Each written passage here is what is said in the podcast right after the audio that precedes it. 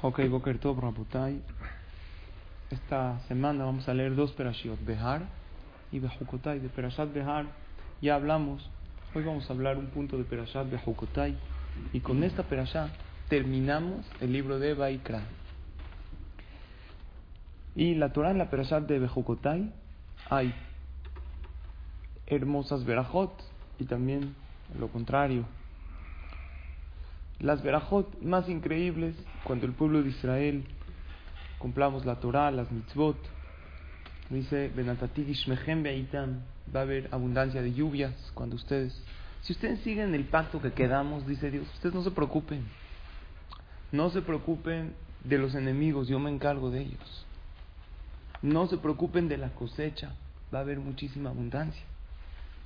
Benatati Shalom siempre va a haber Shalom, lo que ahorita pedimos también por Eretz Israel, que está difícil, hay que pedir a por nuestros hermanos, y también por nuestro país, por las próximas elecciones, hay que pedirle a Hashem Shalom, que podamos, Bezrat Hashem, estar tranquilos, poder cumplir la Torah, las mitzvot correctamente.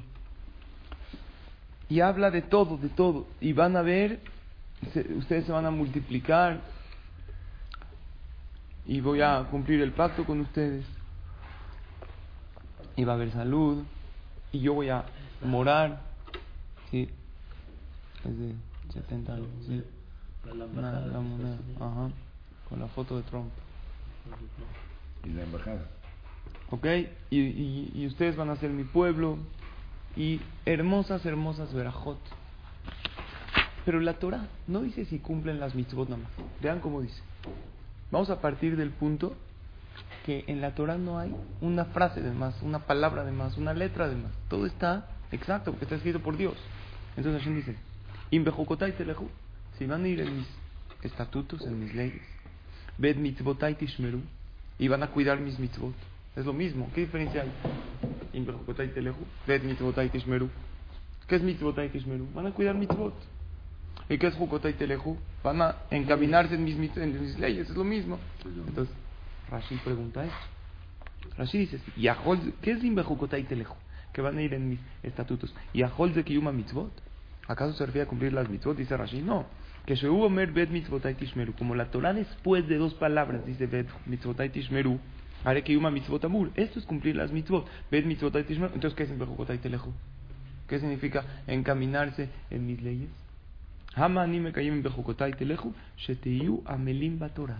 Que estudien Torah con esfuerzo.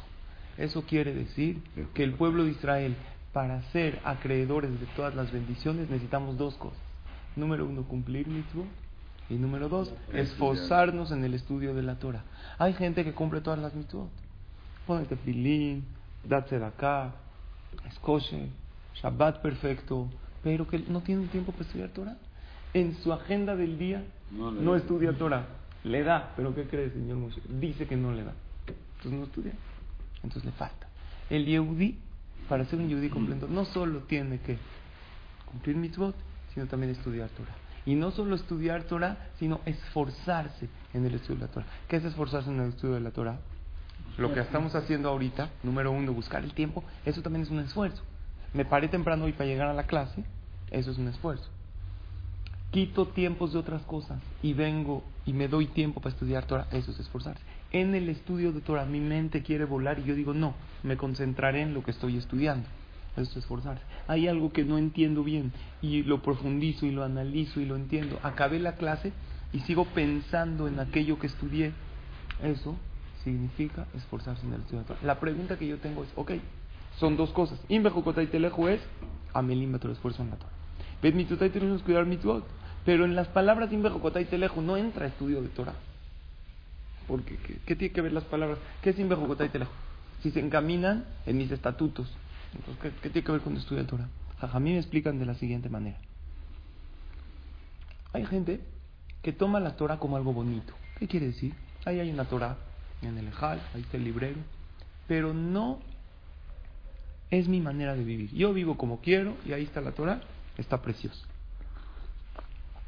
Cuando dice la Torah y teleju, si se van a encaminar, ¿qué quiere decir? Que es la vida de la persona. Todos sus caminos, todo, cada paso que uno da, es acorde a las leyes de la Torah. No lo tienes que aprender. no- Exacto, muy bien. ¿Cómo puedo encaminarme en cada paso? Tengo que estudiar. Si no, no voy a poder, como Sí, Por siempre, lo menos saberlo. como dice el señor Moshe, siempre dice. Hay que saber, ¿de qué se trata? A ver, uno tiene que tener un libro, hicimos el libro de un alajá, que cada día estudia un parrafito de alajá, el que lo quiere lo tengo arriba. Estudias cada día 10 segundos y te dice, más o menos, por ejemplo, hoy empecé a escribir ya lo que es lo de Shavuot. Entonces tú lo abres, hay gente aquí arriba, lo van a ver, es un libro como azulito. Acaba la tefila, lo abren, es de 365 días, cada día estudias algo y está acorde a lo que tienes que hacer. Si uno no estudia, no va a saber. No sabe las, las reglas del juego.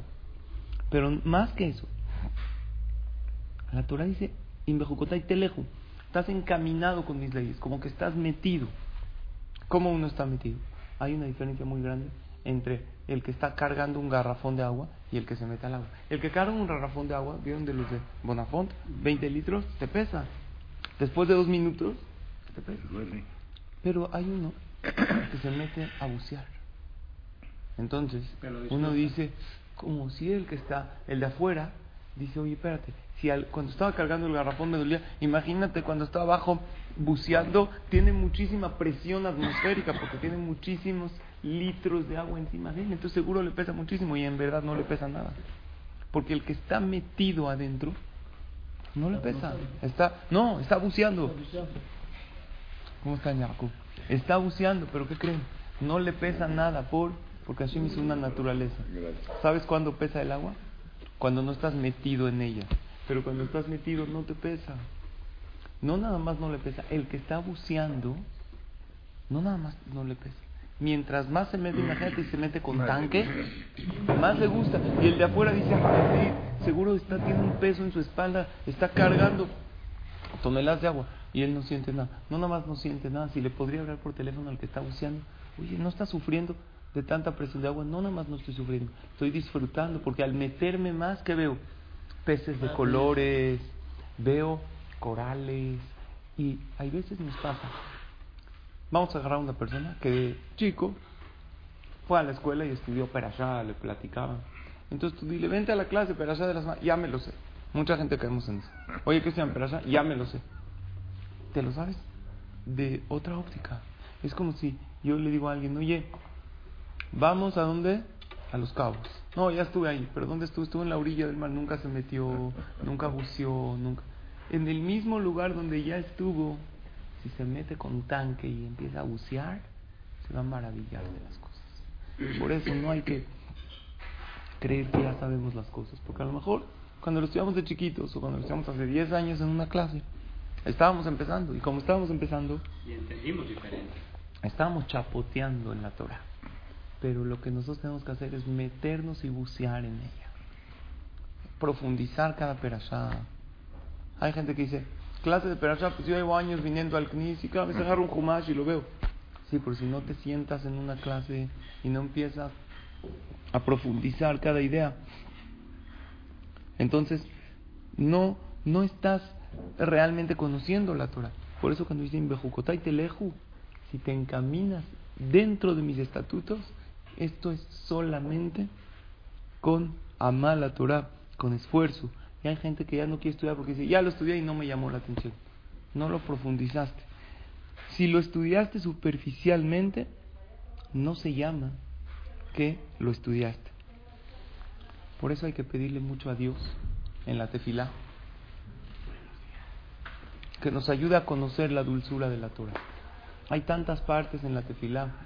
Por ejemplo, Beaer Ainenu. Ilumina nuestros ojos. Beaharevna, ahorita acabamos de decir Birkot Hashama, le dijimos a Dios, Beaharevna Hashem Eloqueno y Dibre Torah Befin. Haznos, haznos dulce la Torah. Y también venía Nahnu Betzetzaim, también pedimos por nuestros hijos. Dense cuenta, el único lugar donde le pedimos a Dios que nos guste, que se haga dulce, es respecto al estudio de Torah. Y depende como le pidas a Dios, así es como Él te lo va a dar. Ahorita faltan pocos días para Shavuot, el Shabbat que entra, acabando Shabbat, va a comenzar Shavuot.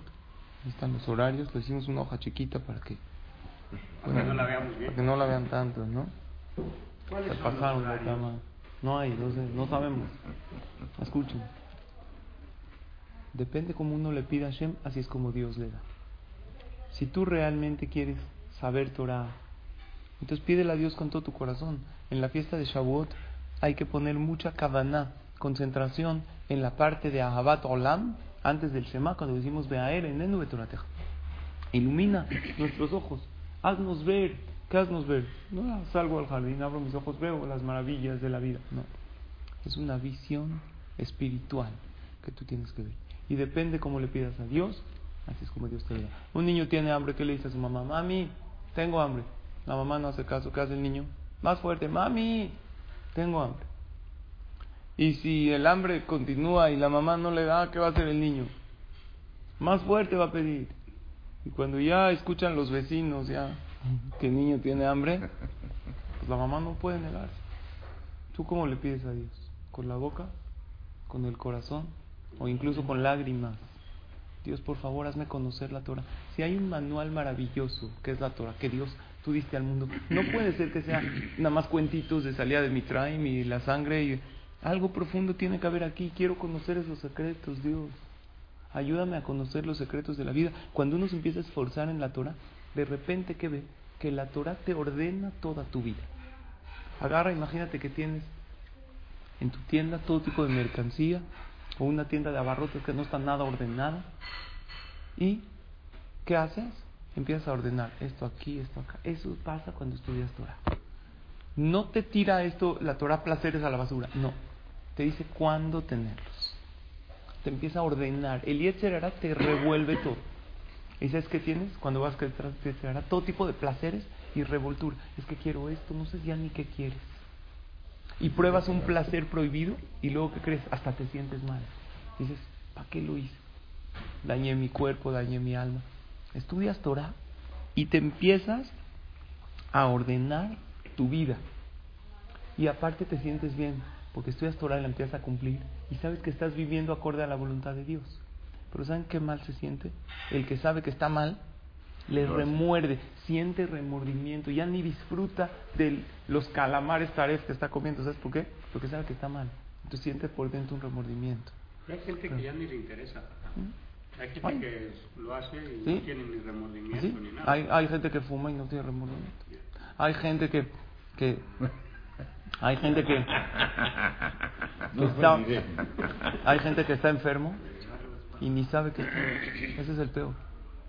Es peor el que está enfermo y no sabe que está, al que está enfermo y sabe, porque el que sabe va a ir.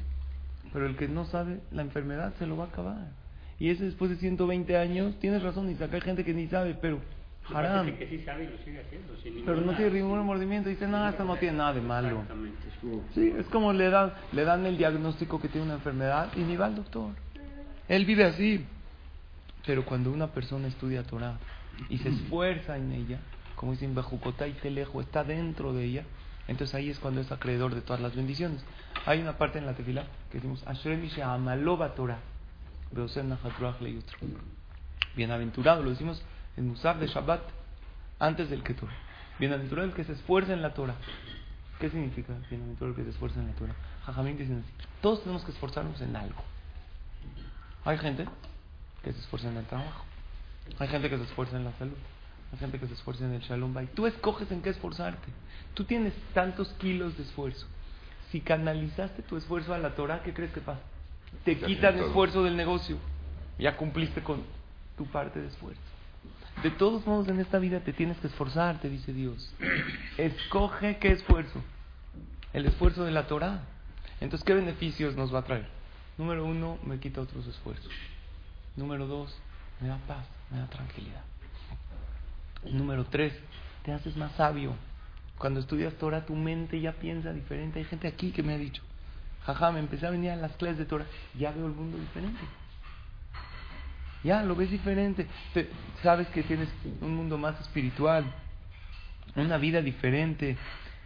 Empiezas a, a vivir con tranquilidad porque te das cuenta que Dios, ¿qué hace? Cuando estudias la Torah, no te está prohibiendo placeres, te está poniendo el orden en tu vida, te está diciendo, tienes una semana, sí, pero un día stop, no trabajes. mereces un día de descanso. Tienes una esposa, para que no te hartes de ella, ahí te vilá. Unos días te abstienes. Y, el Y así. El viernes te toca. Tienes un mundo con placeres. Esto no comas, para que sí disfrutes lo que puedes comer. Esto no hables, no hables mal de los demás. Es que le haces daño a los demás. No, te haces daño a ti. Porque cuando hablas mal de la gente, entonces la persona empieza a analizar cómo la Torah te ordena tu vida. En la perashá de la semana pasada, no de la semana pasada, la, la primera perashá, Behar, dice.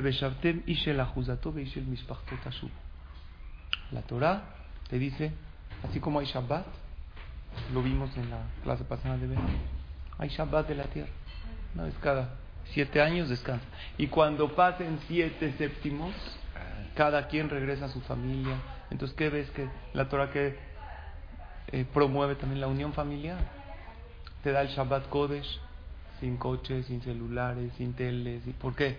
Para que platiquen, No, para que se unan, cenar en con la familia. Nosotros cada semana. No, las- no, nosotros cada semana, pero díganme quién en el mundo cena en familia, sin prisa, sin celulares, sin teles, nada más el Yehudí observante, el que no puede tener Nada. las mansiones que quieran, pero ese placer de estar alrededor de la mesa y nadie corre a ningún lugar, es nada más el Yehudí que cuida Torah y Mitzvot. Entonces te das cuenta, esa unión, esa unión tan grande, que los padres ven a los hijos con amor, con cariño. Yo tengo un policía abajo de mi casa que se llama Marcelo. Este Marcelo es muy amable. A todo el mundo le sonríe. Y de verdad, ayer, de repente bajo, cuando puedo, bajo por mi hija al camión, cuando llego temprano. Y bajo por él y le, por mi hija y todavía no llega. Y le digo, Marcelo, ¿cómo usted siempre está sonriendo? Y a todo el mundo le dice, buenas tardes. bueno". Dijo, pues Dios me dio un día más de vida. Tengo que, que sonreír, tengo que agradecer. Le dije, y, y cuando usted está en su casa, ¿qué hace? Dice, pues ahora sí que yo trato de ser como ustedes los judíos. Que, que paso tiempo con mis hijos y canto con ellos y, so- y río con ellos. Esa es la mesa de Shabbat. Pasa tiempo con los hijos, cantar. O sea, vean qué maravilla. ¿Cuánto nosotros hay veces tenemos que aprender? Hay veces los padres que sentimos que los hijos son un estorbo. Los las mamás, yo siempre les digo, mándalo a dormir, pero no enseñándole que ya quiero que te vayas a dormir para que me dejes tranquila, para que tú descanses. Le pregunta el, el hijo al papá, papá, del 1 al 10, ¿cuánto me quieres? 11. Dice que, ¿por qué 11? Porque a las 11 te vas a dormir. Esa es la hora donde ya me liberé. O entre la pareja, ¿cuánto la Torah fomenta la unión de la pareja? Que estén juntos, que estén contentos. Eso es también en Shabbat, no, también la mujer cuando de repente hacia las 2 de la mañana despierta al hombre. Oye, ¿me amas o no? Ya, dormir. Dime, ¿me amas o no me amas? ¿Qué le dice el hombre? Todo cansado. Sí, ya, hasta dormir. ¿Hasta dónde, no? ¿Me amas? ¿Hasta dónde? Hasta mañana, ya duérmete, ya. Una le preguntó a su esposo, del 1 al 10, ¿cuánto me quieres? Le dice su esposo, mira, del 1 al 10 mucho, pero del 11 al 17 me voy a Las Vegas con mis amigos, te aviso. ¿Qué más te da la Torah? Te da mucha sabiduría. En el momento que tú empiezas, no a estudiarla superficial, a profundizarla. Hay gente que le digo, agarra un Jumash en español, en Shabbat. Ves uno que otro comentario entre los olim, en vez de ver cuánto donó, ya, el chisme, luego te enteras. Hay gente que dice, no, yo ya sé la traducción, yo leo, primero que todo la traducción no es el hebreo, el que sabe hebreo normal, agarra a algún israelí que habla hebreo fluido, no entiende. Palabras en hebreo moderno, a lo mejor hay cuatro. Ares, oivim, pero no entiendes. Y aparte, aunque entiendas la traducción, no se trata de traducir. Se trata de profundizarla. Otra vez, meterse con tanque, ver corales, ver peces. Métete. Por lo tanto, yo siempre recomiendo cada Shabbat. Agarra un Jumash que tenga comentarios en español. O hay gente que te pregunta, Jajam, ¿por qué dice esto? Pero Rashi explica. es el no vi Rashi. Ve Rashi. profundízala. Tienes una Torah hermosa. ¿Cuántos años te vas a limitar a lo mismo eh, superficial y como cuentito? La Torah no es un libro de cuentos. La Torah es un libro aburrido o entretenido. Depende. Si lo lees, es lo más aburrido. Si lo estudias, es lo más profundo, lo más hermoso. Por eso nos dieron la Torah Malpé. Que se transmita y se, diga y Bueno, se la explique. idea era es que se transmitiera de al fe. Pero yo creo que a los Jajamim dijeron, bueno, pues va a ser muy difícil, entre más gente hay que escribirla. Luego la sabiduría te hace. Había, ¿Cómo los jajamim eran tan sabios? Había un jajam que se llamaba Rab Mordejai Lobatón. ¿Escucharon de él? De Jala. Ahí está, en Jala también había algo bueno. Este jajam, siempre en su Keila. ¿a qué se dedicaba? A que haya shalom, a que haya paz entre la gente. Cuando venían una pareja a divorciarse, trataba de salvar el matrimonio a toda costa. Ahora, si no hay otra más que divorciarse, también la Torah. Pero es una salida de emergencia, es de última instancia.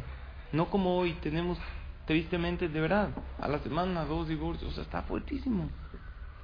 Ya no hay tolerancia, ya saca. Si Barminan hay algo grave, sí. Entonces, el Jajam conocía a una pareja, que se querían divorciar. Pero la verdad no ameritaba. Era una falta de tolerancia. No es de que el Barminan le pegaba que ella no hacía sus funciones. No, ya estaban cansados uno de otro. Ya él le decía al Jajam, Jajam, ya quiero que me haga el get. Y él, no, mira, hay que ceder, ¿qué necesita ella? Dáselo, empieza a complacerla. Luego, y cuando tú la complaces, Hashem te complace. No quería, no quería. Un día le dijo Jajam, ¿sabes qué? Mañana, 9 de la mañana, ven con tu esposa, nos va a get. Sentó un bedito y le dice a su shamos, a su asistente, dice, mañana que venga una pareja, apenas cuando yo los empiece a interrogar a ellos, tú te vas a acercar conmigo, a mi oído, me vas a murmurar unas palabras, lo que quieras, tú dime cualquier tontería. Cántame una canción, dime un pasú. Y yo te voy a empezar a gritar. Pero no, tranquilo, ¿eh? Es una técnica. Tú vas a empezar a gritar y a insultar. Y tú te vas a ir de la, de la ciudad una semana para como que estás muy avergonzado. Y luego regresas. Dijo, pero ¿qué voy a hacer, jajam? Yo soy su asistente. Él era toda su vida el jajam. No estaba ni casado el shamash. Dijo, tú hazlo, vas a hacer una mitzvah. Y cuando te avergüenzan y te quedas callado, es más mitzvah. Ok, si el jajam dice, llegan la pareja, se sientan delante del jajam. Los empieza a interrogar. Ah, Entonces, ¿tú cómo te amas? Esto, tú, tu nombre completo. Entonces, ¿seguro que te quieres divorciar? La mujer estaba llorando, Jadita no quería. Seguro, jajam, ahorita hágame el divorcio, ya estoy harto. En ese momento se acerca el shamosh que le dice en el oído algo. Y el jajam empieza a gritar. Rasha, es un malvado, es un desvergonzado. ¿Cómo puede ser que hay gente así en la vida? Le empieza, y el shamosh se queda así. Dijo, vete de aquí, eres un rasha, es de lo peor. No puede ser, ya no quiero que estés conmigo. Y se va así todo cabizbajo. Y el jajam dice, ya no puedo escribir el divorcio, ¿no? Y está la pareja ahí, no entienden qué pasa. Y el jajam dice, ¿cómo puede ser que haya gente así en la vida? Tan atrevido, tan desvergonzado. Ah, él era el escribano. No. Entonces llega, Lo puso de malas. Lo puso. Le dice, así el esposo por curiosidad, ¿qué, qué le dijo jajam?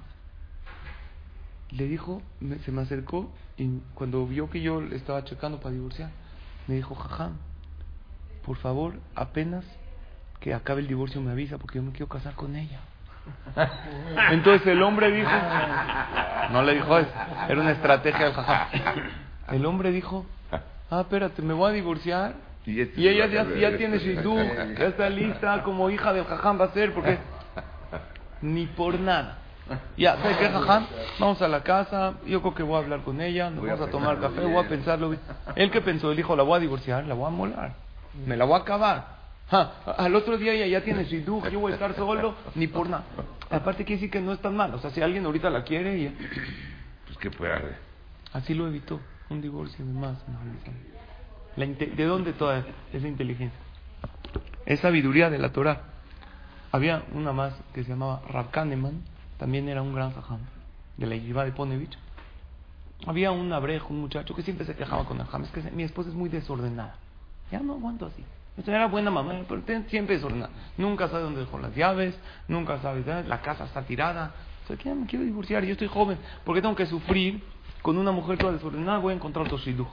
Y le insistía, el eso no es motivo para eso. Tú sé ordenado, no existe la pareja perfecta, no hay como ceder, no hay como complacer, no hay como enseñarle al otro con tu ejemplo. En vez de estarle todo el tiempo, le está provocando muchos problemas. Yo me quiero divorciar, ya no la aguanto. El rab vio que no era un motivo suficiente. Dijo que ven a mi casa a hacer el get. Agarra a Rab Kahneman. Hace poco, no vivió hace mucho, bien en Israel. El que fundó la yeshiva más grande, más de las más importantes del mundo, que es la yeshiva de Ponovich. Le dice a su esposa, te pido por favor, va a venir alguien a hacer un get. Desacomoda toda la casa. Tira todo. El refri lo quiero ver abierto con la fruta tirada. Eh, ahí el closet de blancos que se van ahí las pijamas y la, el queso y la leche y todo. ¿Qué? Tú hazlo, hazme caso, vamos a salvar un matrimonio. Llega el joven, ve la casa del jajam, toda tirada, todo. Siéntate, vamos a hacer el get. Cuando ya está a punto, está volteando así. Y según tú, yo también me tengo que divorciar. Mira a mi esposa. Tú, eh, mi esposa es más desordenada que la tuya. Sí, jajam, por mucho. y mira cómo yo vivo con ella. Es una buena mujer, es esto. No pasa nada, que sea un poquito desordenada. Se viene, pero ¿cuántos años tiene de casado? Yo, 40. ¿Y así vive 40? Sí, es la esposa que, que necesita a la mujer perfecta. Yo soy perfecto, no. Ella es así. Jajam, entendí la lección. Regresó a su casa, vivió Beshalom, ¿la entendió? Para toda su vida él se acordó soy mejor que Exacto. Ya no pudo volver a venir a tu de, casa. ¿De dónde esa sabiduría, señor? De aquí. Nosotros podemos agarrar toda la sabiduría de la Torah cuando la estudiemos, no, cuando la profundicemos. Por lo tanto, yo digo, esto no es clase de pedazo, leí un pasuk, pero ¿qué hicimos? Lo profundizamos, lo analizamos, lo desmenuzamos. Este es estudio de Torah. Que Hashem nos permita, aparte del cumplimiento de las mitzvot, no el estudio de Torah, el esfuerzo para estudiar Torah. Te paras en la mañana, te concentras en la clase. Esto nos acredita a muchísimas verajot y bendiciones. Baruch Adonai. Shabbat shalom. Shabbat shalom a todos.